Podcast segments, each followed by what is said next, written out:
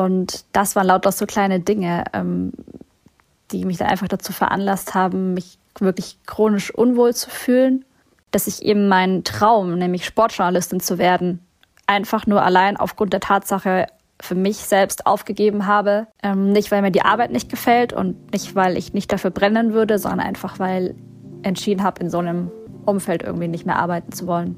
Was gerade irgendwie eine ganz schön krasse Aussage ist, ehrlicherweise. Das ist Druckausgleich, der Podcast des Journalists, dem Magazin für JournalistInnen in Deutschland. Und heute beschäftigen wir uns mit der äußerst unangenehmen Frage, warum haben wir eigentlich noch keinen Hashtag MedienMeToo? Ja, vor der Vorbereitung auf diese Folge dachte ich, dass wir einfach als Branche zu unkritisch sind, wenn es um uns selbst geht, wenn es um unsere eigenen Fehler geht. Aber leider steckt da noch einiges mehr dahinter. Luca, von daher, brace yourself. Die heutige Folge, die wird gesponsert von der DKV. Der Deutsche Journalistenverband und seine Landesverbände, die unterhalten mittlerweile seit mehr als 50 Jahren Gruppenversicherungsverträge mit der DKV Deutsche Krankenversicherung. Damit erhaltet ihr als Journalistinnen und Journalisten erleichterten Zugang zu Versicherungsleistungen und besseren Vertragsbedingungen. Neben besonders attraktiven Beiträgen bietet euch die DKV eine Annahmegarantie für versicherungsfähige Personen sowie sofortigen Versicherungsschutz ohne Wartezeit bei Tarifen mit Gesundheitsfragen. Profitiert von den exklusiven Konditionen und der umfassenden Versorgung, die perfekt auf Journalistinnen und Journalisten abgestimmt ist. Alle Infos, die findet ihr unter dkv.com/journalisten. Den Link, den gibt es natürlich auch nochmal hier unten in den Show Notes.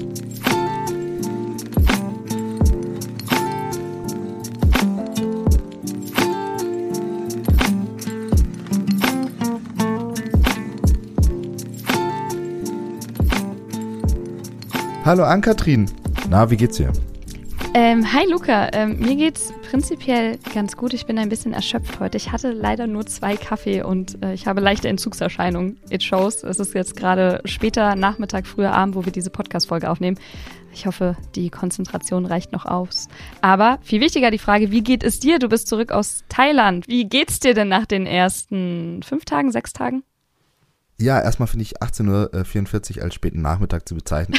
Oh, shit. Finde ich, find ich schon, schon sportlich äh, und stark. Für mich war 18.44 Uhr äh, in den letzten zweieinhalb Monaten ähm, genauso wie 10 Uhr morgens und 13 Uhr mittags, nämlich völlig scheißegal. Auch Daten, Tage und so weiter haben mich nicht wirklich interessiert und das hat äh, auch sehr, sehr gut getan. Trotzdem ist es schön, wieder zurück zu sein, auch wenn es ein bisschen grau ist. Gleichzeitig ist man aber auch so ein bisschen wehmütig ähm, und sieht auch, glaube ich, nochmal Probleme, die man irgendwie mit dem Job hat oder mhm. im privaten Umfeld nochmal deutlich mehr, weil man halt so lange davon weg war. Ja. Ich habe das auch bei LinkedIn gepostet, äh, weil ich Natürlich. das irgendwie so eine, ja klar, auch sonst, hallo, ähm, weil ich das eine, irgendwie aber eine ganz spannende ähm, Sache fand. Ich habe für mich festgestellt, nee, nicht so eine Reise verändert mich, sondern die Zeit danach, weil ich eben jetzt also A, habe ich auf der Reise Dinge an mir erkannt und gesehen, die ich irgendwie verändern möchte, aber ich hatte natürlich im Urlaub überhaupt gar keinen Bock an mir zu arbeiten. Das, das ist ja scheiße. Generelle Arbeit. Ja, ähm, und ich finde aber jetzt habe ich, jetzt habe ich die Zeit dafür. Nach der Reise habe ich die Zeit da, da, dafür. Vielleicht so ein kleiner Tipp, wenn sich Leute stressen, die irgendwie auch sowas vorhaben. Nope, äh, du bist kein an, an, anderer Mensch, vielleicht nach der Reise. Das kann sein. Das ist so mein, mein, meine Einschätzung. Da. Try again dieser Komma 18, die in genau. Australien und Asien war nach so. dem Abi. Eine Sache aber, die, die, die mich in den letzten Tagen in Thailand begleitet hat und jetzt auch, ähm, als ich zurück bin, war das ganze Feedback ähm, und die Themenvorschläge, die wir bekommen haben oh, nach ja. der letzten Folge. Ich weiß gar nicht, ja. was wir anders als sonst gemacht haben. Ähm, aber danke auf jeden Fall. Äh, eine Mail, die kam äh, zum Beispiel äh, um Ostern am 16. April, das war der Samstag an Ostern, äh, mit Themenvorschlag und einem Hinweis. Und der lautete da PS. Ich hoffe, ihr liest die Mail erst nach einer kleinen Osterpause. Work-Life-Balance und so, ihr wisst schon. Äh, danke. Ähm, ich hatte jetzt ja gerade erst eine sehr lang, lange Pause, deshalb habe ich die Mail trotzdem an Ostern gelesen. Aber ja, Lara, und ich weiß, äh, dass du die Folge wahrscheinlich hören wirst, äh, danke für diesen Hinweis. Es ist schön, äh, das auch wieder gespiegelt zu bekommen und ähm, zu merken, okay, wir, wir, wir alle sehen dieses Work-Life-Balance-Ding. Äh, hat mich sehr, sehr gefreut. Und um deine Rückkehr sozusagen zu feiern und auch deinen ähm, reflektierten und ruhigeren Start haben wir uns natürlich ähm, nichts Leichtes vorgenommen, bin ich ganz ehrlich. Ja. Ich habe großen, großen, großen Respekt vor dieser Folge, Luca. Ähm, ja. Wir haben uns kein einfaches, aber ein umso wichtigeres Thema vorgenommen. Wir haben es gerade eingangs schon gesagt. Es geht um Sexismus und um ehrlich zu sein, ich glaube, also das hatte ich das Gefühl zumindest, als ich angefangen habe zu recherchieren und Aufrufe zu starten. Am Anfang dieser, dieser Recherche in der Vorbereitung hätte ich die gesamte Folge einfach mit meinem eigenen Ärger füllen können. Also ich hätte einfach, ich hätte einfach runterschreiben können, was mich alles nervt und abfuckt und alles, was ich erlebt habe. Und das habe ich am Anfang auch so ein bisschen gemacht, aber auch einfach, um das für mich zu reflektieren. Darum geht es aber letztlich gar nicht. Es geht ja um den größeren Rahmen und deswegen bin ich auch sehr froh, Thema Feedback, dass wir sehr viele ja, Nachrichten bekommen haben, dass wir sehr viel Feedback bekommen haben. Ähm, was genau darüber reden wir ja ähm, gleich noch. Ähm, ja, und dass wir uns endlich ähm, eines der ersten Male vielleicht in dieser Form mit der jungen Perspektive bei dem Thema auseinandersetzen können.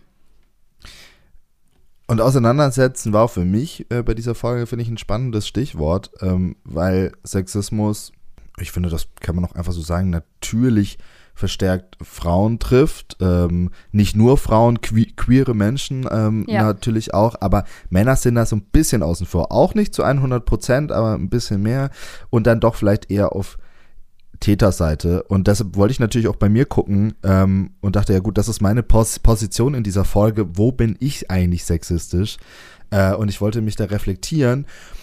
Und das Absurde ist, ich habe trotz langem drüber nachdenken nichts gefunden, beziehungsweise okay. kaum was gefunden. Der Punkt dahinter ist, ich glaube, ich natürlich habe ich sexistische Ver Verhaltensweisen, mit Sicherheit mansplain ich hier und da mal, ähm, aber ich sehe es einfach nicht. Ja. Und ich habe dann für mich festgestellt, okay, ich glaube, das ist schon mal eine ganz, ganz, ganz große Gefahr, die jetzt nicht nur die Medienbranche natürlich betrifft, sondern Sexismus im Allgemeinen, dass Typen wie ich äh, gar nicht checken, was sexistische Verhaltensweisen sind und was nicht. Zumindest ja. nicht immer. Und ja. wenn dann eher nur bei anderen und bei so ganz, ganz großen Sachen. Über, über diese, äh, in Anführungszeichen, diese Feinheiten, diesen Alltagssexismus, das werden wir jetzt hier auch so ein bisschen aufblättern, aber du hast damit schon was ganz Wichtiges angesprochen, nämlich das erste Mal, seit es diesen Podcast gibt, haben uns lediglich zwei Männer und äh, zahlreiche Dutzende weibliche Personen kontaktiert, ja. um uns ihre Geschichten zu erzählen.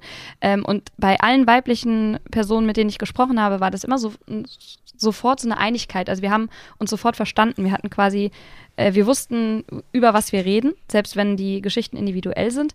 Aber ähm, wir haben von männlichen Personen weder irgendwelche Ally-Geschichten gehört, noch Beobachtungsgeschichten. Also, dass sie Zeuge geworden wären von einer sexistischen äh, Situation, von einem Übergriff oder ähnlichem, außer zwei. Da muss man zwei Ausnahmen machen. Einmal über Twitter und einmal über Instagram habe ich jeweils eine Nachricht bekommen.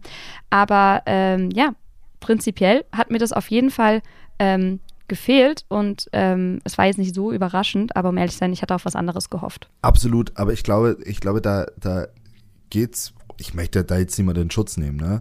Aber ich kann mir vorstellen, dass das schon da vielen vielen Typen erstmal so geht wie mir. Man denkt immer, ja, ich bin ja selber so woke und perfekt, ich bin ja so ein linksgrün ja. versiffter Typ, ne? Dann sieht man mal die Linkspartei, auch da äh, ist ziemlich viel im Argen, ne? Und auf einmal merkt man ja, okay, hm, vielleicht bin ich der woke Typ ja äh, doch nicht so perfekt. Dann geht's aber weiter mit, ich denke mir, ey, ich habe so hart mit Imposter-Syndrom und so weiter zu strugglen. Wie kann ich denn ja. irgendwie Machtstrukturen ausnutzen äh, oder als Mann irgendwie sexistisches Verhalten im Job zeigen? Äh, das kann ja nicht, nicht, nicht sein. Und also man glaubt das ja auch wirklich, oder ich bin wirklich davon auch über, überzeugt, äh, gleichzeitig aber natürlich auch überzeugt, dass einfach mein Unwissen darüber und mein nicht geschultes Auge ja. zu diesem Thema äh, dann eine große Rolle spielt das wirst du jetzt vielleicht auch das ein oder andere Mal merken. Also du kannst ja mehr ja. oder weniger eine Checkliste machen von all den ähm, Erfahrungen, von den Eindrücken, die wir heute hören werden. Ich glaube aber, was man auch direkt sagen muss hier am Anfang, also wer jetzt hier auf die große nächste Reichelt-Enthüllung hofft, der hofft hier vergeblich. Wir stellen uns heute hier eher die Frage, was Sexismus gerade zum Berufseinstieg mit uns, beziehungsweise den vor allem weiblichen äh, Journalistinnen macht, weshalb er da besonders schmerzhaft ist und weshalb wir besonders häufig betroffen sind.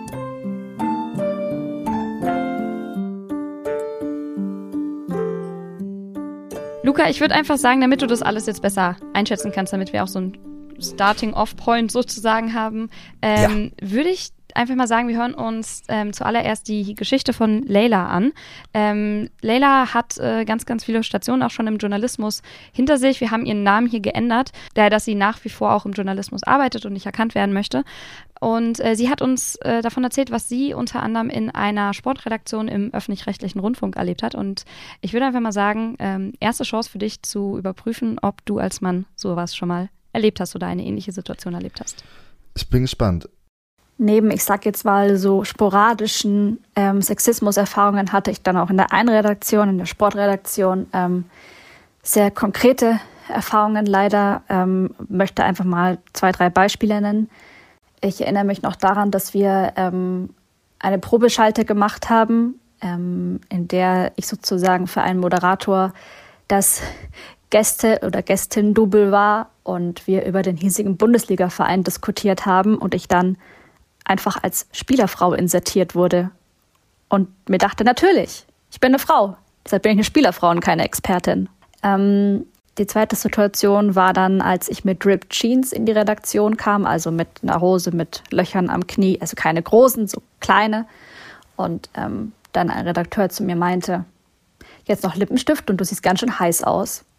Die dritte Situation war dann, als ich sehr stark geschminkt in die Redaktion kam. Dazu muss man wissen, dass ich mich so gut wie nie schminke, aber ich war an dem Tag, ähm, habe ich für einen, eine junge Auszubildende aus der Maske sozusagen einfach ja mein Gesicht hingehalten.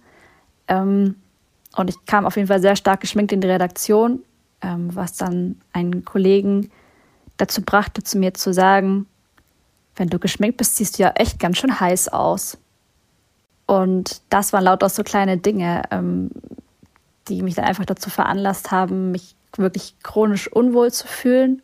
Das hat mir irgendwie gezeigt, wie so viele kleine Alltagssituationen ähm, da so ein ganz großes Bild ergeben, das mich dann komplett davon abgeschreckt hat, im Sport weiterzuarbeiten. Dass ich eben meinen Traum, nämlich Sportjournalistin zu werden, einfach nur allein aufgrund der Tatsache für mich selbst aufgegeben habe, ähm, nicht, weil mir die Arbeit nicht gefällt und nicht, weil ich nicht dafür brennen würde, sondern einfach, weil entschieden habe, in so einem Umfeld irgendwie nicht mehr arbeiten zu wollen. Was gerade irgendwie eine ganz schön krasse Aussage ist, ehrlicherweise. Ich finde, das ist natürlich auch etwas, was man im Jahr 2022 irgendwann mal gelernt hat und schon gehört hat und trotzdem äh, ist es immer wieder so eindrücklich und erschreckend, dass so viele Menschen würden sagen, ach, das ist doch nur eine Lappalie hier, da kann man doch mal sagen, ist doch nur ein Kompliment, dass man sagt, dass die schöner oder heiß ausschaut, so. Ähm, und man checkt die Konsequenzen nicht. Ich finde es total gut, äh, dann sowas immer mal wieder zu hören, diese Geschichten zu hören, um zu realisieren, okay, krass, das sind die Konsequenzen von so einer, in Anführungszeichen, Lappalie, äh, wie wahrscheinlich die, die Herren da in der Sportabteilung äh, das abbügeln würden das muss man natürlich auch dazu sagen, es ist eine Sportredaktion, das hat Leila auch ganz äh, stark betont im Gespräch, ähm, dass es eben, dass sie auch ganz andere Erfahrungen gemacht hat, auch mit anderen Redaktionen. Aber es zeigt eben, und ich meine, Sportjournalismus, das ist ja ein, ein absolut äh, ja, ist genau, vielleicht nicht ganz so groß wie zum Beispiel Politikjournalismus, aber es ist ein riesiger Bereich einfach in der Branche. Und da dann zu sagen, ähm, da, dieses gesamte Feld fällt mehr oder weniger für sie weg, aufgrund dieser vermeintlichen Kleinigkeiten, die sich dann da eben aufbauen. Und, und diese ganzen Kommentare, gerade auf das Äußere bezogen, auch dieses ne, väterliche fast schon, dieses Liebes etc., du sammelst das halt für dich. Also Leila hat ja auch gesagt, dass das summiert sich, das, das sammelt sich in deinem Kopf und dann am Ende triffst du Entscheidungen, entweder sogar gegen den Beruf, aber vielleicht auch einfach schon gegen die Bluse, die dir eigentlich gefällt, gegen das Outfit, was du anziehen wolltest, gegen den Lippenstift, den du schön findest. Und damit sind wir schon bei einem dieser bei eigentlich der einen Seite von Sexismus und, und auch einfach ähm, ja, einer gewissen Form von Macht, die dann ausgeübt wird. Nämlich wir können, wir als weibliche Personen dann in Redaktion können uns nicht so ausleben, wie wir eigentlich sein wollen. Ähm, während du dir, glaube ich, These, steile These, noch nie darüber Gedanken gemacht hast, ob dieses Hemd jetzt wirklich für die Arbeit geeignet ist, beziehungsweise welche Kommentare du dir dazu anhören musst. Es sei denn, es hat ein fragwürdiges Muster vielleicht gehabt. Das bringt mich tatsächlich direkt schon zu einem Punkt, ähm, weil ich da auch ein ganz konkretes Beispiel liefern kann, äh, das habe ich mir gesnackt aus einem Interview, das du geführt hast mit Isabel Bär, das habe ich gelesen. Ähm, ah, also, das ist lieb von dir. Den, ja, was man halt so macht, ne? Äh, das hast du geschrieben, äh, ähm, äh, das Interview hast du geführt für den Journalist und da ist mir eine Stelle ähm, aufgefallen, ähm, da musste ich auch an eine Geschichte denken, die mir passiert ist. Ich würde mal kurz den Ton abspielen was, ähm, was ich als sehr große Herausforderung gerade für Frauen im Journalismus sehe, weil ich eben merke, gerade wenn ich mit männlichen Kollegen einen Film mache, dass deren Aussehen so gut wie nie kommentiert wird, aber das der Frauen immer. Und da ist es egal, um welches Thema es geht und was man trägt und wie man aussieht, weil es wird immer bewertet. Und da muss man halt auf jeden Fall lernen, damit umzugehen. Und ähm, da finde ich auch wichtig, dass da mehr Unterstützung da ist von den Redaktionen, ähm, um auch junge Frauen darauf vorzubereiten, was das bedeutet und sie auch zu festigen. Mir ist das tatsächlich auch passiert bei einer Reportage, die ich letztes Jahr gemacht habe. Ähm, da war meine Frisur sehr chaotisch. Das muss man einfach so sagen. Der Friseur hat verkackt. Ich erinnere mich, ja. Ich habe verkackt, der Wind war die Hölle, es war einfach Kraut und Rüben. Das ist auch okay. Absurd ist aber, dass nur drei Menschen dazu was gesagt haben. Zwei in Kommentaren, einer hat einen Brief geschrieben. Finde ich auch, find ich auch richtig wild. Aber, Lieber Herr Schmidt-Weiß, Ihre Frisur ja. war wirklich merkwürdig. Liebe ja, Grüße. Nee, das, ging tatsächlich an den Mitteldeutschen Rundfunk äh, mit der Aussage, das kann man doch heute nicht machen. Es gibt auch fürs Fernsehen heutzutage Grenzen. Mhm. Naja, okay. ist auch egal. Ähm, aber trotzdem nur, nur drei Menschen. Ähm, und mich hat es auch null gejuckt, weil es halt auch nur drei waren unter Tausenden. Ja. Safe, wenn ich eine Frau wäre, Hölle. Ja. Das wäre, also mit, also wenn, wenn, wenn die Haare so rumfliegen bei einer weiblichen Person, wie das bei mir der Fall war, du wirst in Grund und Boden kom kommentiert und bei mir waren es drei Menschen. Äh, und das hat mir echt nochmal gezeigt, äh, wie, wie privilegiert ich einfach bin. Ja. Ja, total. Ähm, und ich glaube, Isabel kann da auch einfach aus äh, viel Erfahrung schöpfen. Sie ist ja unter anderem Reporterin und Journalistin für verschiedene Bewegtbildformate. Das heißt, ihr Aussehen wird da immer wieder thematisiert, wie sie es ja auch gerade gesagt hat. Und ich glaube dann, die größte Herausforderung ist diese Wahrnehmung, die du ja jetzt auch gerade herangebracht hast, also die du ja offensichtlich ähm, hast. Dein, dein Blick ist dafür schon in gewisser Weise geschärft, das dann aber halt alltäglich so laufen zu haben. Weißt du, was ich meine? Also wir wissen alle um den Sexismus, wir wissen um den Sexismus in der breiten Gesellschaft. Medien- und Journalismusbubble, ja, existiert, aber trotzdem, äh, den gibt es ja in der breiten Gesellschaft und wir bilden uns ein, alle Formen von Sexismus dann zu kennen, ähm, verkennen dann aber, wenn es halt direkt neben uns passiert. Und das zum einen in Relation zu setzen und es dann aber auch gleichzeitig nicht zu verharmlosen, wenn es dann eben doch vorkommt, also Übergriffigkeit, ähm, in, egal ob verbal oder dann vor allem auch körperlich, das nicht klein zu reden und das dann am Ende auch vielleicht vor uns selbst zu verharmlosen, das ist eine der größten Herausforderungen aktuell. Und deswegen bin ich auch sehr froh, dass eine weitere Person ähm, bereit war, sich mit mir zu unterhalten. Ähm, ihr Name ist Elena. Hier ist der Name auch tatsächlich nicht geändert. Sie hat gesagt, das ist für sie in Ordnung, wenn wir sie mit äh, ihrem Vornamen ähm, ansprechen hier in dem Podcast. Und sie ist heute Volontärin. Damals, ähm, als sich der Vorfall, von dem sie jetzt erzählen wird, ähm, ereignet hat, war sie noch Hospitantin ähm, und auch nochmal in einem anderen Machtgefüge. Ähm, das Schwierigste, glaube ich, was ich erlebt habe, ähm, war, dass ich dann mit einem Redakteur beim WDR zu tun hatte, als ich noch studentische Hilfskraft war und noch wusste, ich möchte in diesen Beruf hinein und ich möchte ein Volo und ich möchte auch noch ein Praktikum vorher beim WDR machen. Und ähm, daraufhin nichts gesagt habe, als ich mal mit ihm alleine im Büro war und er mich äh, sexuell belästigt hat. Ähm, das war, er hat mich nicht angefasst. Das bedeutet nicht, dass es nicht weniger schlimm ist, aber ähm, genau, sondern ähm, hat mich dann irgendwie bedrängt und es ging um einen Urlaub, äh, einen Fahrradurlaub und er meinte, dass äh, ich das doch nicht nötig hätte. Ich hätte doch auch so Titten und Arsch. Und ich war allein mit ihm in diesem Büro, ähm, hätte dann auf jeden Fall auch was sagen können. Ich glaube, dass die Strukturen dafür da waren. Aber ich habe mir persönlich halt einfach viel zu viel Druck gemacht und hatte einfach Angst, dass, dass was passiert. Letztendlich musste ich dann auch während meines Praktikums äh, mit ihm zusammen unterwegs sein und es war, war alles nicht so einfach, ähm, dann Zeit mit ihm verbringen zu müssen, ähm, weil er auch sehr locker drauf war, sehr lustig damit umgegangen ist und ähm, ich nicht genau wusste, wie ich mich damit überhaupt fühlen soll und eigentlich das gern anders gehabt hätte. Weißt du, wir reden über Bildzeitungen und äh, irgendwo im privaten Bereich und natürlich in anderen Branchen sowieso. Mhm. Und dann ist es aber einfach der fucking öffentlich-rechtliche Rundfunk, der westdeutsche Rundfunk, wo so eine Scheiße passiert, wo irgendwelche, ja, auch irgendwelche Wichser sitzen, die, die solche Sachen ausnutzen. Und, und da, da sind wir vielleicht schon wieder bei dem Punkt, ne, braucht es einen Hashtag Medien-MeToo? Weiß ich nicht, aber wir müssen ja zumindest mal anfangen, also darüber zu reden, dass sowas vor so Institutionen wie vielleicht auch Funk, ja, vielleicht auch der Mitteldeutsche Wer Rundfunk, weiß, den weiß. ich viel, viel, viel, viel arbeite, irgendwelche bekannten Formate, wer weiß das, ne? Äh, über, also wenn, also das passiert ja auch üb, überall, Entschuldigung, ich muss kurz mal ein bisschen, ne? Das, Mach ruhig. ähm, ich kenne das Gefühl. ja, äh, ich, ich natürlich, ich natürlich nicht, äh, weil halt Typ, ne? Ähm, Aber du hast jetzt schon dieses erste, erste Symptom, diese erste Reaktion, so du weißt auch gar nicht erstmal, was du mit dieser Information machen sollst. Also man kann das ja eigentlich nur hören. äh, Mit Empathie und Sympathie. Bei mir natürlich auch noch mit, ähm, ja, da habe ich natürlich auch direkt die Erinnerung daran, an nicht solche Situationen, aber auch an, an ähm, Situationen, wo auch Menschen mir gegenüber übergriffig waren in einem Arbeitskontext. Und am Ende des Tages stehst du halt dann trotzdem da. Also ich meine, ehrliche Frage, Luca, was wirst du morgen mit diesem Wissen machen, was du jetzt gerade erlangt hast oder mit dieser Aussage von Elena? Du kannst nur hoffen, dass du dadurch weiter sensibilisiert wirst, aber gerade Ja. in diesem Moment ist das allererste Gefühl und die allererste Handlung so ein bisschen diese Ohnmacht. Und das ist ein Gefühl, was ganz, ganz viele ähm, KollegInnen, gerade junge KollegInnen da draußen jeden fucking Tag kennen. Und äh, ja, da kann man eigentlich im ersten Moment gar nicht so viel mehr machen.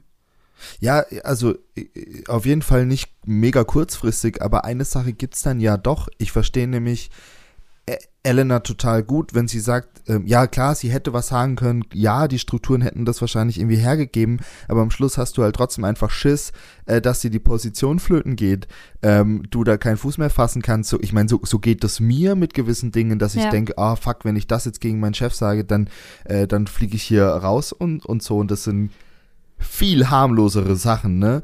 Ähm, und ich finde schon, dass es da eine Sache gibt, dass junge Führungskräfte vielleicht, die da jetzt noch eher die Möglichkeit haben, in jungen Firmen äh, oder auch in Redaktionen beim öffentlich-rechtlichen, obwohl noch nie so ein Fall öffentlich passiert ist, einfach mal zu sagen, wenn das passiert, es gibt hier die Regel, niemand fliegt dafür raus, äh, meldet das.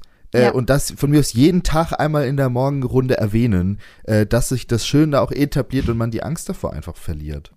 Elena hat hier aber auch noch einen ganz anderen wichtigen Aspekt angesprochen. Du bist, äh, du hast es auch gerade schon so ein bisschen erwähnt, die Strukturen, die dahinter stehen. Weil wenn wir über Berufseinstieg reden, dann reden wir ganz häufig über Aushilfsverhältnisse. Das heißt, wir haben studentische Jobs, wir haben Aushilfsjobs, wir sind HospitantInnen, ähm, wir sind VolontärInnen. Ähm, in irgendeiner Form sind wir nie gerade am Anfang vollwertiger Teil der Redaktion, wenn man das so nennen möchte, oder einer Produktionsfirma oder egal von was. Und das heißt, automatisch existiert auch wie so eine kleine Parallelwelt, in der du eben nicht unbedingt die nahe Anbindung vielleicht an eine Chefredaktion hast. Das heißt, wir haben so einen kleinen, ich sage jetzt mal Limbus, ähm, so, ein, so ein eigenes Biotop von, von jungen JournalistInnen, die natürlich vielleicht viel auch miteinander zu tun haben, sich einander viel anvertrauen. Aber dass da auch eine ausreichende Verbindung besteht zu der Hauptredaktion, zu denjenigen, ähm, die Vertrauenspersonen sein könnten, die auch eine gewisse Macht haben oder die eine gewisse Autorität hätten, um die Zustände dann zu verbessern. Eine Person, an die du dich wenden kannst, einfach in so einem Moment. Das ist die große, große Herausforderung, gerade weil eben äh, gerade junge KollegInnen auch sehr häufig ja wechseln. Und das finde ich einen ganz, ganz wichtigen Faktor. Es war übrigens auch Elena, die mich gefragt hat, ja, warum haben wir denn eigentlich noch kein Medien MeToo? Und ich finde es schön, dass wir das irgendwie zum Leitthema, zur Leitfrage dieser Folge ähm, erklärt haben, weil ja, es kann so nicht weitergehen, ja, es kann so etwas nicht geben und gleichzeitig hat sich in den letzten Jahren noch nicht so viel gefühlt zumindest an den Strukturen verändert.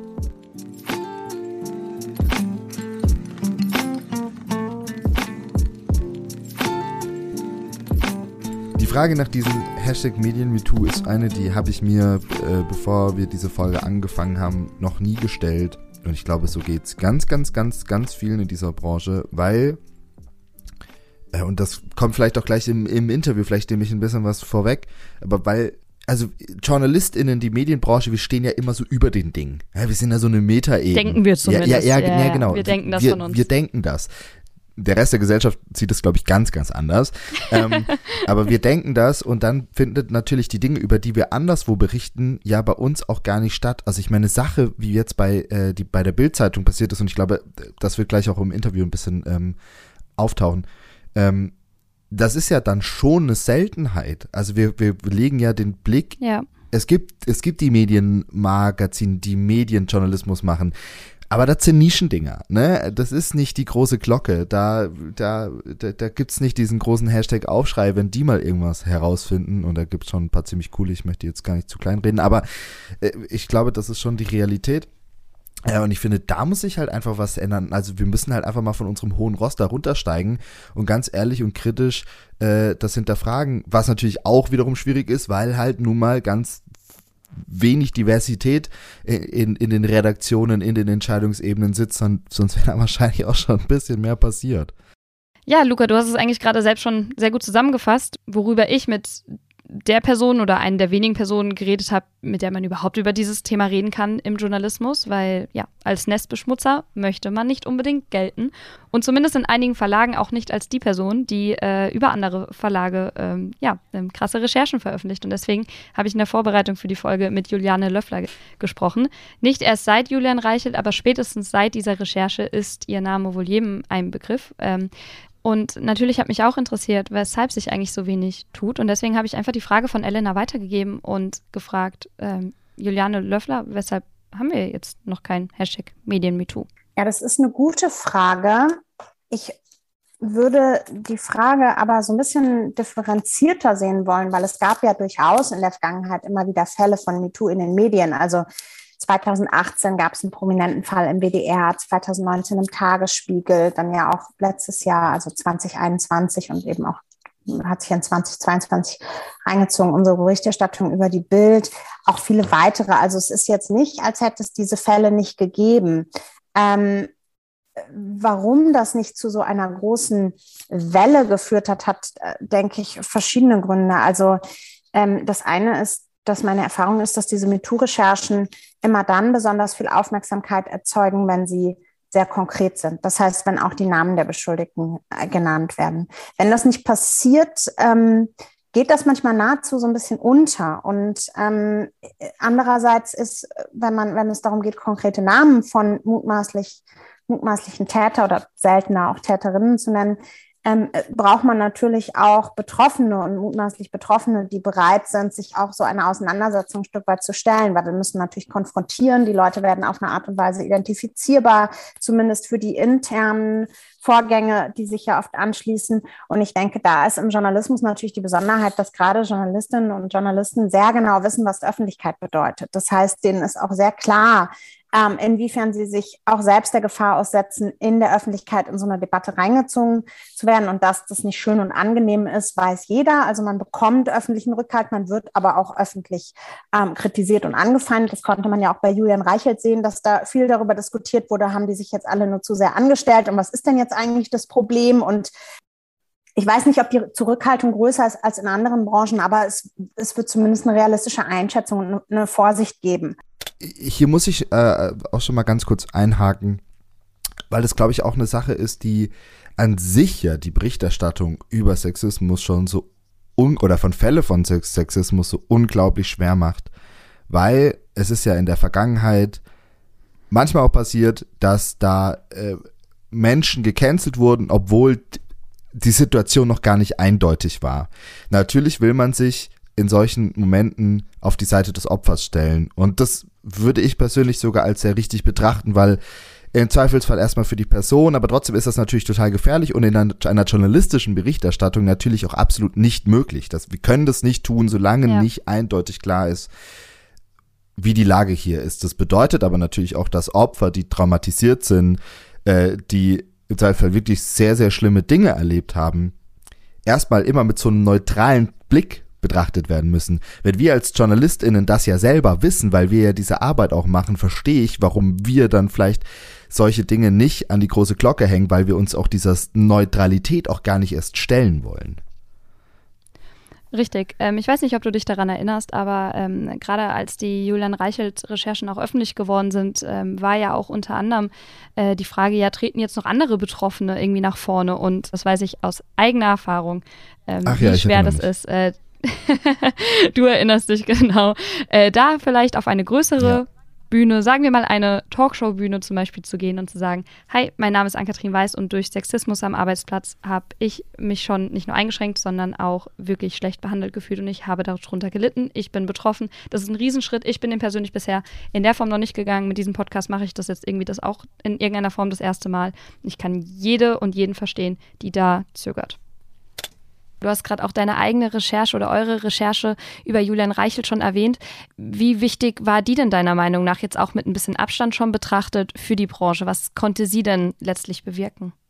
Mein Eindruck ist, jetzt auch mit ein bisschen Abstand drauf geschaut, dass durch diese Recherche nochmal eine große Debatte über das Thema Einvernehmlichkeit und auch Machtmissbrauch geführt wurde. Also was ist eigentlich genau Machtmissbrauch? Wo geht der los? Und kann Machtmissbrauch auch stattfinden, wenn intime Handlungen einvernehmlich sind? Die Antwort ist ja. Das hat viele überrascht und das wurde auch diskutiert. Und das andere ist, was natürlich bei Springer passiert ist, ja, und dass da natürlich nochmal konkret auch äh, sich Springer die Frage gestellt hat, äh, wie soll die Unternehmenskultur aussehen und da ja auch einen Kulturwandel angekündigt hat. Dafür, das kann ich wiederum jetzt gerade nicht beurteilen, inwiefern das was ist, was sich äh, verändert. Das ist vielleicht auch was, wo man nochmal mit ein bisschen Abstand ähm, draufschauen muss. Ähm, was ich irritierend fand bei der ganzen Debatte, die es hinterher gab nach dieser Recherche, ist, ähm, dass immer wieder diese Unschuldsdebatte geführt wird, auch heute noch. Also in, ich frage mich, ob man, äh, es gibt ja auch dieses Hashtag Believe Survivors, diese Frage, wem glaubt man eigentlich? Und ich äh, habe mich gefragt, ob man wohl auch mal an den Punkt kommt, wo Leute sagen, ja, ich habe mich fehlverhalten und es tut mir leid und das sind, das sind meine Konsequenzen.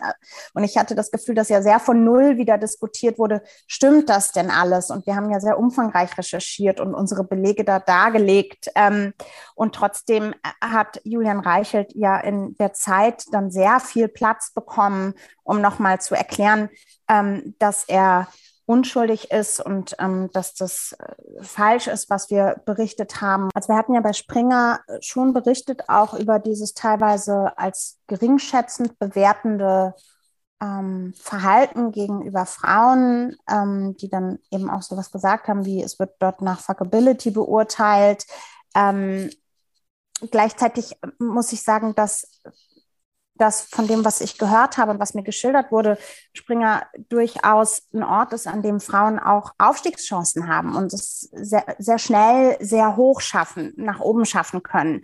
Ähm, auch gerade, denke ich, weil das ähm, ein Medienunternehmen ist, wo nicht nur so die klassischen Karrierewege anerkannt sind, sondern es eben auch unkonventionelle Karrierewege geben kann. Und auch das äh, kommt Frauen zugute. Ähm, was auch oft beschrieben wurde, war so eine regelrecht familiäre Atmosphäre. Also, dass diese Angriffe von außen äh, innen sehr stark zusammenschweißen, dadurch enge Freundschaften, eben auch Beziehungen, Liebesbeziehungen und so weiter entstehen.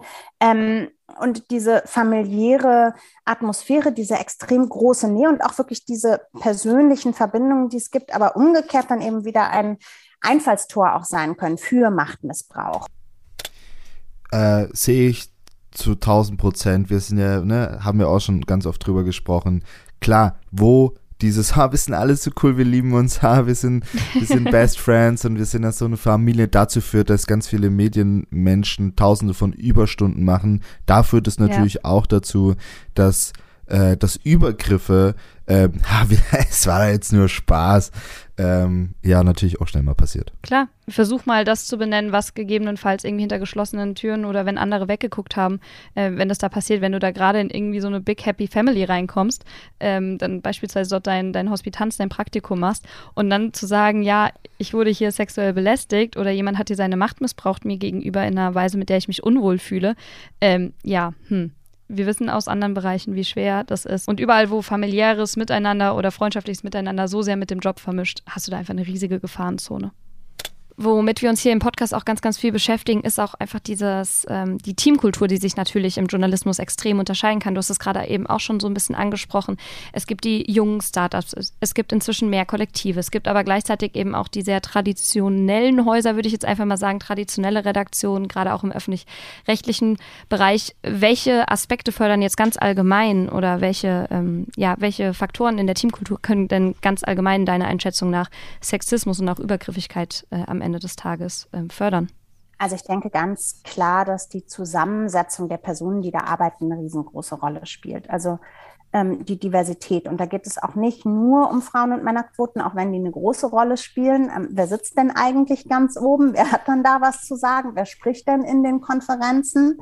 Ähm, aber die Diversität, denke ich, muss man da schon weiterfassen. Also da geht es sowohl äh, um Menschen mit Migrationshintergrund, ähm, um LGBTs, also wirklich sich zu fragen, wie sehr können wir hier Diversität abbilden und Personen, die unterschiedliche Erfahrungshorizonte haben, die die in so eine Unternehmens in ein Unternehmen und in so eine Redaktionskultur mit reintragen und die zum gewissen Umgang miteinander führen, der respektvoll ist und bei dem man sich fragt, äh, ist meine Sichtweise vielleicht die einzige oder gibt es vielleicht andere, ja? Und ähm, da haben natürlich dann so junge Startups einen riesen Vorteil, weil die einfach sich anschauen können, wen wollen wir denn hier eigentlich wo sitzen haben. Und prinzipiell glaube ich, ist es auch wesentlich einfacher, neue Strukturen zu schaffen, als jetzt alte Strukturen aufzubrechen. Und man sieht das ja auch ähm, an vielen jüngeren Projekten, dass die Personen auch das Bedürfnis haben nach einer anderen Unternehmenskultur. Ähm, das Zweite ist vielleicht dann auch, wie Macht konzentriert wird, ähm, in der Redaktion auch. Ähm, also das war ja auch etwas, was wir bei Bild äh, immer wieder geschildert haben, dass sich die Macht sehr stark auf eine Person konzentriert haben. Das ist natürlich, erhöht immer die Gefahr für Machtmissbrauch. Das heißt, ich bin jetzt gar nicht unbedingt ein Riesenfan von hierarchiefreiem Arbeiten. Ich glaube, das birgt viele Tücken und ähm, auch Gefahren, dass man dann auch unausgesprochene Hierarchien hat, ähm, die trotzdem wirken. Aber ich denke, sich äh, die Frage zu stellen, wer sitzt wo und wer ist durch wen überprüfbar, ähm, ist einfach was, was wichtig ist. Und wie, wie verteilt man auch Macht auf mehrere Schultern, sodass es eben Personen sich auch gegenseitig überprüfen können. Juliane hat in dem Gespräch auch noch ausgeführt, dass sie selbst zum Beispiel nicht mehr in Teams arbeitet, in der sie nur ausschließlich mit Männern, die dann auch vielleicht noch dieselbe Lebensperspektive haben und die gleiche Lebenserfahrung, dass sie nicht mehr in, in so homogenen Teams arbeitet, weil sie einfach sagt, da, ja, da, genau diese Punkte, die sie gerade genannt hat, da ist einfach die Diversität eine andere, da ist die Sensibilisierung eine andere, weil wir können jetzt mal den Gegencheck machen, Luca. Wir reden jetzt hier über Sexismus, über sexistische Erlebnisse, Übergriffe etc wirst du wirklich als 1000% sensibilisierterer Mann morgen in deinen Arbeitstag starten? Steile These, I don't think so, verbessere mich gerne, aber. Nee, äh, natürlich nicht, aber ja auch, weil dieses Thema ja so vielschichtig ist ähm, und natürlich. so viele Ebenen hat. Aber selbst wenn es sehr eindimensional wäre, nee, ja. klar nicht. Mir ist da auch nochmal ge äh, gekommen, dass ich diesen Punkt von Juliane auch sehr gut verstehe mit äh, nicht mehr in reinen Män Männerteams, weil das einfach egal, du kannst so reflektiert sein, wie du willst, so reine Männerrunden, da eskaliert immer irgendwo irgendwas und irgendjemand bringt immer irgendwie einen komplett dummen, bescheuerten Spruch. Ja. Ähm, das ist einfach so ein Schmelztiegel äh, für, für sexistische Aussagen, die natürlich dann bei dem einen oder anderen halt einfach nicht nur bei Aussagen bleiben, was schon beschissen genug ist an der Stelle wir haben oftmals das Gefühl, dass wir bei solchen Vorkommnissen, was auch Machtmissbrauch betrifft, sehr im Fokus sozusagen stehen. Also dass wir, sage ich jetzt mal, die Number One Target Group sind. Wie groß schätzt du denn die Gefahr sozusagen für BerufseinsteigerInnen gerade ein? Dass das Probleme sind, die nach wie vor verbreitet sind, ist ganz klar. Auf der anderen Seite würde ich sagen, dass die Art und Weise, wie gerade körperliche sexualisierte Übergriffe noch vor 20, 30 Jahren völlig in Ordnung waren und ähm, angefangen bei diesem klassisch, da legt mir jemand die Hand auf den Oberschenkel, dass das heute nicht mehr geht, ist irgendwie auch klar. Das heißt nicht, dass es nicht mehr passiert, aber zumindest, dass es erstmal einen Konsens darüber gibt, das ist nicht in Ordnung. Und äh, wenn jemand zu weit geht, kann er dafür seinen Job verlieren. Ja, das würde ich jetzt sagen, hat sich schon massiv verändert. Und natürlich hat das viel was mit dieser ganzen MeToo-Debatte auch zu tun. Ja, dass äh, einfach Missstände aufgeklärt wurden und dass es eben auch Konsequenzen gegeben hat, wie eben auch im Fall Julian Reichelt. Ähm, also die Grenzen haben sich verschoben, aber ich würde jetzt niemals sagen, das ist kein Problem mehr. Also dann wird man auch blind gegenüber Missständen, die es noch gibt. Ich, das ist jetzt nur eine Vermutung, aber ich, ich könnte mir vorstellen, dass schon noch eine Herausforderung nach wie vor ist, wenn man jetzt gerade in größere Medienunternehmen kommt und dort etwas verändern möchte. Und diese Rolle einzunehmen und zu sagen, so ein bisschen, ich bin so ein bisschen der Stachel im Fleisch und sage so, hallo, können wir hier bitte andere Strukturen schaffen? Oder wie gesagt, wir haben ja gerade schon drüber geredet, Beschwerdestrukturen, was gibt es denn hier? Kann man hier was einrichten? diese Rolle einzunehmen und die nimmt man natürlich oft an, wenn man neu irgendwo hinkommt. Das ist, glaube ich, nach wie vor keine dankbare Rolle. Also da wird, äh, das könnte ich mir vorstellen, dass man da auch nach wie vor auf Widerstände oder schlicht auch Desinteresse stößt. Und das wünsche ich jungen Berufseinsteigerinnen, dass sie in, auf Unternehmenskulturen treffen, wo es einen Willen zur Veränderung gibt und eine Offenheit gegenüber Vorschlägen, wenn man was verändern möchte. Du hast ja auch schon angesprochen, dass eben Safe Spaces, also so Vertrauenspersonen, die ja auch innerhalb einer Struktur beziehungsweise auch mal vielleicht beraten von außen kommen können, dass das total eine wichtige Rolle spielt und auch noch eine wichtige Rolle einnehmen sollte, ähm, überhaupt mal so, ein, so einen Raum zu schaffen. Gab es denn abgesehen von, ich sage es mal, redaktions- oder hausinternen Initiativen, ähm, deiner Meinung nach in den letzten Jahren noch weitere Entwicklungen, wo du sagst, ja, das gibt mir Mut, dass es da eine Verbesserung gibt, ähm, irgendwelche, ich weiß jetzt nicht, unabhängigen Projekte oder ähnliches, weil auch da habe ich manchmal das Gefühl, ich denke da jetzt äh, an diverse Catcalling, äh, Deutschrap Me Too, Instagram-Geschichten. Da gibt es viel außerhalb, aber weniger innerhalb der Branche. Mhm. Also was was mich immer sehr beschäftigt, auch durch die Recherchen und die Veröffentlichung, ist, was passiert eigentlich rechtlich auf einer rechtlichen Ebene. Das hat jetzt gar nicht direkt was mit dem Journalismus zu tun, indirekt aber schon ein bisschen, weil es ja auch dann wiederum ähm, in der Verdachtsberichterstattung darum geht, was darf ich überhaupt berichten und was ist überhaupt zulässig. Und auch dafür ist natürlich die rechtliche Ebene wichtig. Aber es gibt etwas, was, ist, was existiert in Deutschland, was ich gelernt habe durch einer meiner Recherchen. Es gibt ähm, so eine Art psychosoziale Prozessbetreuung. Das heißt, wenn Personen ähm, entscheiden, zum Beispiel ihren Vergewaltiger ähm, oder mutmaßlichen Vergewaltiger ähm, anzuzeigen, vor denen vor Gericht zu gehen oder Prozesse haben, in denen es um Gewalt oder auch eben sexualisierte Gewalt geht, steht denen zu, ähm, sich eine psychosoziale Prozessbegleiterin oder Prozessbegleiter zu beantragen, ähm, die sie während dieses Prozesses begleitet, unterstützt, wie es ihr damit geht, ähm, die Personen, die ich kenne, Quellen, die das gemacht haben, denen hat es wahnsinnig geholfen. Ähm, und viele andere Personen haben sich wahnsinnig verloren gefühlt in diesen strafrechtlichen Auseinandersetzungen ähm, und hätten sich sowas gewünscht. Das ist aber kaum bekannt, da wird gar nicht viel drüber gesprochen. Ähm, es ist aber eigentlich eine gar nicht irrelevante rechtliche Entwicklung davon, wie ähm, mit potenziell traumatisierten Personen in so einem Rechtsverfahren umgegangen wird. Ja, also das sind so Entwicklungen, die ich eigentlich total spannend finde. Wenn wir über Medien-MeToo und äh, Sexismus gerade gegenüber jüngeren KollegInnen sprechen, äh, fällt dir da sonst noch ein Aspekt ein, über den wir jetzt noch gar nicht gesprochen haben oder wo du sagst, da müsste in Zukunft mehr das Augenmerk drauf liegen oder, oder die Anstrengung beispielsweise? Naja, ich denke, prinzipiell ist ein Problem, dass der Beruf Journalismus oft sehr prekär ist. Das ist, hat sich sicherlich auch verändert in den letzten Jahren, dadurch, ähm, dass es der Branche einfach nicht wirtschaftlich nicht so gut geht. Es hat wiederum viel mit Digitalisierung zu tun, ähm, auch mit äh, Globalisierung, aber wie Erlösmodelle, wie sie früher funktioniert haben, nicht mehr so funktionieren. Und das ist äh, natürlich wiederum eine Situation, in der Personen schnell in Abhängigkeiten geraten, ja, also auch Abhängigkeiten im Sinne von, wie wenig lasse ich mich bezahlen, welche Jobangebote nehme ich an. Und ähm, das führt natürlich dazu, dass es schwerer wird, sich auch zu wehren. Also wir haben das ja gerade schon so ein bisschen gesagt, so wie viel kann ich, wie viel Informationen um, und kann ich überhaupt bei so einem Jobbewerbungsgespräch einfordern? Ja, ist es ähm, okay, da zu sagen, oh, wenn, wenn es die und die Strukturen hier nicht gibt, dann möchte ich eigentlich nicht hier arbeiten.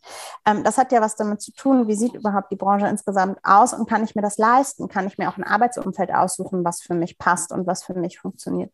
Jetzt mache ich so das ganz große Fass auf, aber ich denke, wenn die Arbeitsbedingungen so prekär sind, ist es natürlich wahnsinnig schwer, sich auch gegen Missstände zu wehren. Und das wäre natürlich was, was ich mir gerade für jüngere KollegInnen wünschen würde, ist, dass sie auch einfach in Bezahlverhältnisse kommen, in denen sie sich das leisten können, ähm, ja, in Verhältnissen zu arbeiten, äh, in denen sie nicht ähm, Opfer von Übergriffigkeiten, Missbrauch, Sexismus etc. werden. Ganz spannend, das nochmal am Schluss zu hören, weil wir uns ja extrem lang über Prekarität im Journalismus unterhalten, am, unter anderem in der Folge mit Hinter den Zeilen. Äh, und korrigier mich bitte, aber diesen Punkt, ähm, den Juliane da anspricht, den hatten wir gar nicht so auf dem Schirm. Also. Nee, gar nicht. Also natürlich habe ich mir schon darüber Gedanken gemacht, auch bei meinen eigenen Erfahrungen, auch im Gespräch mit den anderen, äh, gerade Frauen, die mir geschrieben haben, dass durchaus es eine Rolle gespielt hat, dass man nach einem Praktikum noch eine freie Mitarbeit möchte oder ähnliches oder dass man vielleicht auch mittelfristig auf ein Wohle hofft oder ähnliches.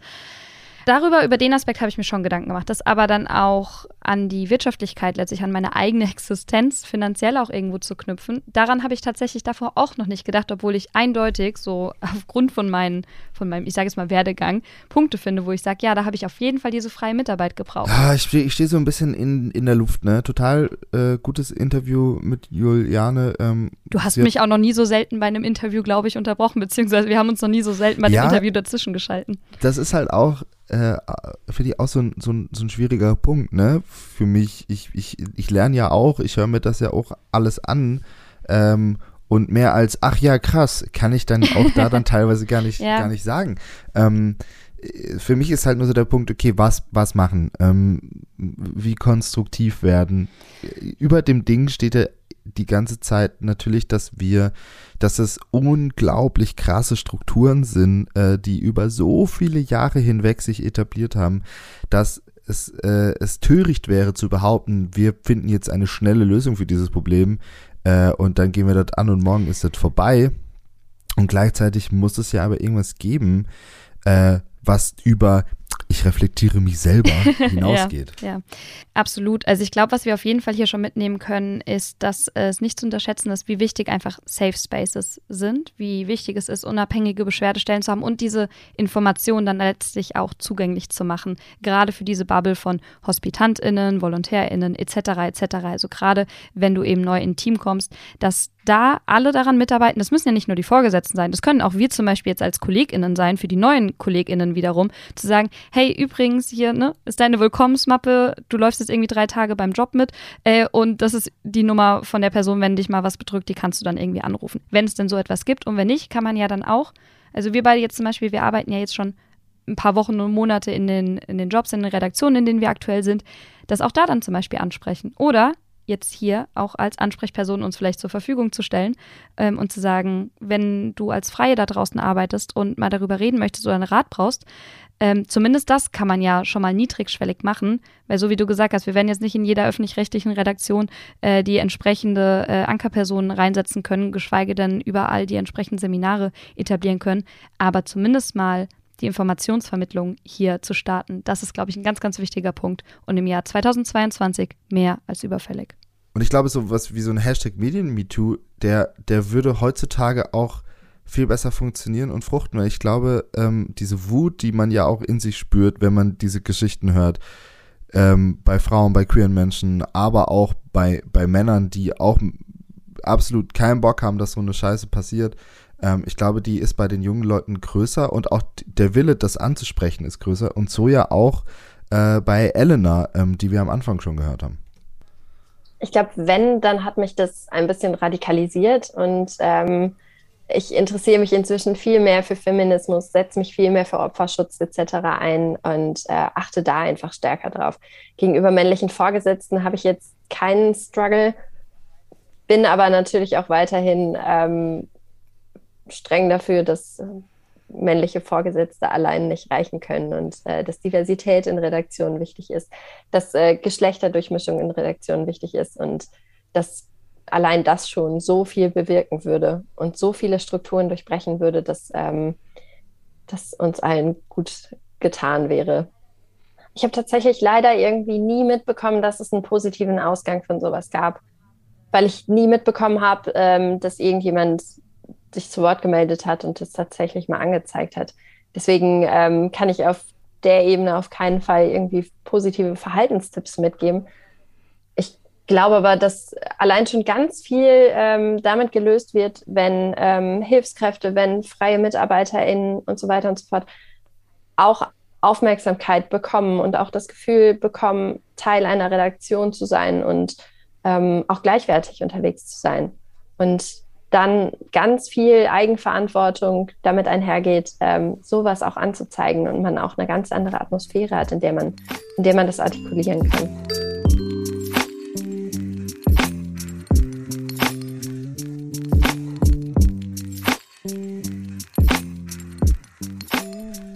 Na, Luca, schaffen wir es jetzt an dieser Stelle noch mit dieser Stimmung, sage ich jetzt mal, ähm, noch ein bisschen konstruktiv oder zumindest mit einem wohlwollenden Blick auf unsere letzte Woche hier rauszugehen? Oder ja, ja, ja, doch, doch, doch. Ich, ich, ich glaube schon, ähm, wir haben ja gleich da nochmal den Moment nochmal zu reflektieren, äh, wie ihr das kennt, ähm, hinten raus am Schluss. Äh, deshalb, glaube ich, kann ich ganz, ganz fein jetzt hier nochmal unsere Live-Live-Rubrik äh, anstimmen. Ich habe nämlich auch was sehr Schönes dabei. Ich okay, was, ich, ich, ich fange gerne an. Ich bin sehr gespannt. Munter mich Stich, Stichworte wie Tropical Rain, Rain in Historian Library with Cracking oh Fireplace oder auch Calm Jungle River. Das sind, das sind die Stichworte, die ich aktuell bei YouTube suche, wenn ich arbeite. Und auch nicht nur, nur, nur dann. Ich habe wirklich eine völlig neue Welt für mich entdeckt. Äh, also äh, einfach so Sounds, die man bei YouTube anmachen kann, die dann zehn Stunden durchlaufen. Es, es, es lässt mich konzentrierter sein und es ist so einfach. Es ist kostenlos. Aktuell, mein Highlight, äh, kann ich ihm nur empfehlen, das Video 4K Tropical Rain Sounds. Einmal bei YouTube so ein, es läuft den ganzen Tag äh, über meine Boxen hier. Und das Geile ist, äh, für, für alle Apple-Nutzer beim iPhone sind diese Hintergrundsounds im iPhone schon implementiert. Das heißt, du kannst in deinem iPhone zum Beispiel ausgewogenes Rauschen, helles Rauschen, dunkles Rauschen, Ozean, Regen und Fluss anmachen und es läuft dann hinter allem, was du sonst noch mit deinem Handy machst. Mega geil. Okay, jetzt hast du hier irgendeinen Technik-Hack präsentiert. Das ist normalerweise Tja. mein Metier, aber Respekt. Ähm, ich frage mich wirklich, wie das ich würde mal ganz gerne Mäuschen spielen. Vielleicht muss ich mal wieder nach Leipzig kommen, um das zu beobachten, wie der Tropical Rain dich beruhigen soll während deiner Arbeit. Es ist, es ist super. Es ist, es ist wirklich, es ist so schön. Ich kann es mir noch nicht so richtig vorstellen, wie oder man da auch, konzentriert auch, arbeitet. Aber oder natürlich halt, wie gesagt, auch äh, der Library Rain äh, with Cracking fi Fireplace. so richtig geil. So, okay. du. Äh, ja, ich habe etwas, äh, ich habe diesmal eher einen Moment tatsächlich mal wieder genommen. Also kein Hack, also nicht unbedingt ähm, auf den ersten Du hast dir was gekauft. Ich habe mir ich habe mir zwar auch einen neuen Schreibtisch gekauft, aber ich habe mir fest vorgenommen, nicht darüber zu reden. Äh, okay. In Klammern, er ist höhenverstellbar. Es steht aber im Skript mit dem neuen Schreibtisch, habe ich gerade gesehen. Du sollst doch nicht ins. Egal. Sie lügt. Okay, bitte erzähl weiter. Ähm, es war aber vor allem ein Moment, äh, in der letzten Woche, der mich sehr, sehr glücklich gestimmt hat. Ähm, lustigerweise, als ich gerade aus dem Interview mit Juliane Löffler rausgekommen bin, ähm, mein Handy angemacht habe ähm, und eine Twitter-Benachrichtigung bekommen habe. Ich war nämlich letzte Woche zu Gast bei Turi 2 im Podcast ähm, und habe dort mit Markus, dem Chefredakteur, mit Isabel wiederum gesprochen. Das heißt, wir haben so einen kleinen Wochenrückblick gehabt. Und sie hat das Ganze danach nochmal ein paar Tage später auf Twitter reflektiert und äh, hat äh, sich unter anderem dafür bedankt, dass ich eine Frage gestellt habe ähm, und nochmal nachgehakt habe, als es um ein, ähm, einen queerfeindlichen Moment ging, äh, den sie erlebt hat oder eine queerfeindliche Erfahrung, die sie da gemacht hat. Und da ihre Wertschätzung zu lesen, das war ein super, super schöner Moment irgendwie. Ähm, hat in gewisser Weise auch wieder was mit Sexismus und auf der anderen Seite Feminismus, Empowerment etc. zu tun, weil ich so ein richtiges, so ein, ich hatte auf einmal so ein wohliges Gefühl einfach von, dass, dass sie das wahrgenommen hat, dass ich dann nochmal nachhaken wollte, dass sie das aber dann auch sogar noch öffentlich gemacht hat, was gar nicht jetzt irgendwie mit Stolz meinerseits zu tun hatte, sondern einfach so ein, hey, voll schön, dass das nochmal thematisiert wurde, dass wir einander auch loben können, auch in, in der Öffentlichkeit. Das habe ich ganz, ganz selten. Ähm, und von daher, ja, das war einfach ein richtig, richtig nicer Moment. Und äh, ich hatte dir sogar eine Sprachnachricht geschickt, weil ich das einfach das für stimmt. mich dokumentieren wollte. Ähm, genau, und deswegen mein Live-Live-Moment. Okay, also das heißt, wir, wir loben uns mehr und hören dabei Rain in Historian Library with Cracking Fireplace das ist vielleicht unsere To-Do-List bis zum nächsten Mal. Vor allem aber, bis wir uns wieder hören, nochmal kurz bei der Reflexion, ja. bei unserer Rubrik Besser werden. Ja. Ähm, das heißt, dass wir danach nochmal darüber nachdenken, was uns an der Folge so beschäftigt hat. Ähm, ansonsten, ähm, Luca, magst du nochmal kurz deine Werbeeinheit für diverse ähm, soziale Netzwerke und äh, Podcast-Plattformen äh, unserer Wahl machen? Ihr Lieben da draußen, ich bin sehr stolz auf euch. Das mit dem, das mit dem Fünf-Sterne-Vergeben bei Spotify, bei Apple Podcasts, das funktioniert super. Wirklich uh, toll. Yay, da, da könnt ihr fleißig weitermachen. Danke danke für den Support. Äh, das hilft uns, ähm, äh, unsere Themen mehr unter das Volk zu bringen. Das ist wirklich sehr, sehr, sehr, sehr, sehr, sehr schön. Auch danke für die lieben Mails, die wir bekommen haben in der letzten Zeit. Ähm, schreibt uns gerne Mails an druckausgleich.journalist.de. Äh, schreibt Ankatrin bei Twitter, schreibt mir bei LinkedIn oder auch bei Twitter. Äh, auch Ankatrin ist bei LinkedIn. ähm, bei Instagram, wenn mir da jemand schreiben will, ähm, da bin ich, ich habe das gelöscht jetzt schon seit Januar und habe irgendwie auch keinen Bock wieder das zu holen. Also schreibt mir da nicht. hast du jetzt, hast du jetzt alle Plattformen durch? Hast du alle Kontaktwege? Ja, ja, durch? wir können jetzt aufhören. Ja, gut, so. gut, reicht dann jetzt auch. Ja, man muss halt ja mal sagen. Erstmal ja. Thema so. verdauen. Wir sprechen uns die Tage nochmal und wir freuen ja. uns, wenn ihr da draußen bei der nächsten Folge wieder mit dabei seid von Drückausgleich. Dankeschön. Ciao. Ciao.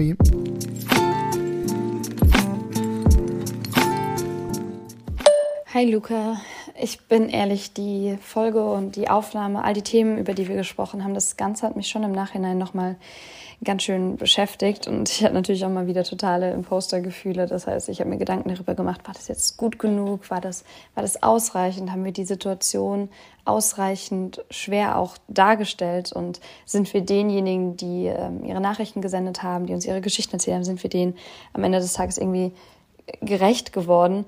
Und ich musste da auch noch mal ganz viel über die Worte von Elena nachdenken, die ja auch gemeint hat, es hat sie letztlich radikalisiert, es hat ihr ihr Weltbild vielleicht auch in Teilen verändert, wie sie jetzt auch an den Job herangeht. Und darin habe ich mich auch noch mal ganz schön wiedergefunden. Also umso mehr ich darüber nachdenke, umso mehr Kleinigkeiten fallen mir auf, dass ich dass ich mein Verhalten in Teilen verändert habe, dass ich meine Kleidung verändert habe, gerade durch meine eigenen Erfahrungen in reinen Männerteams.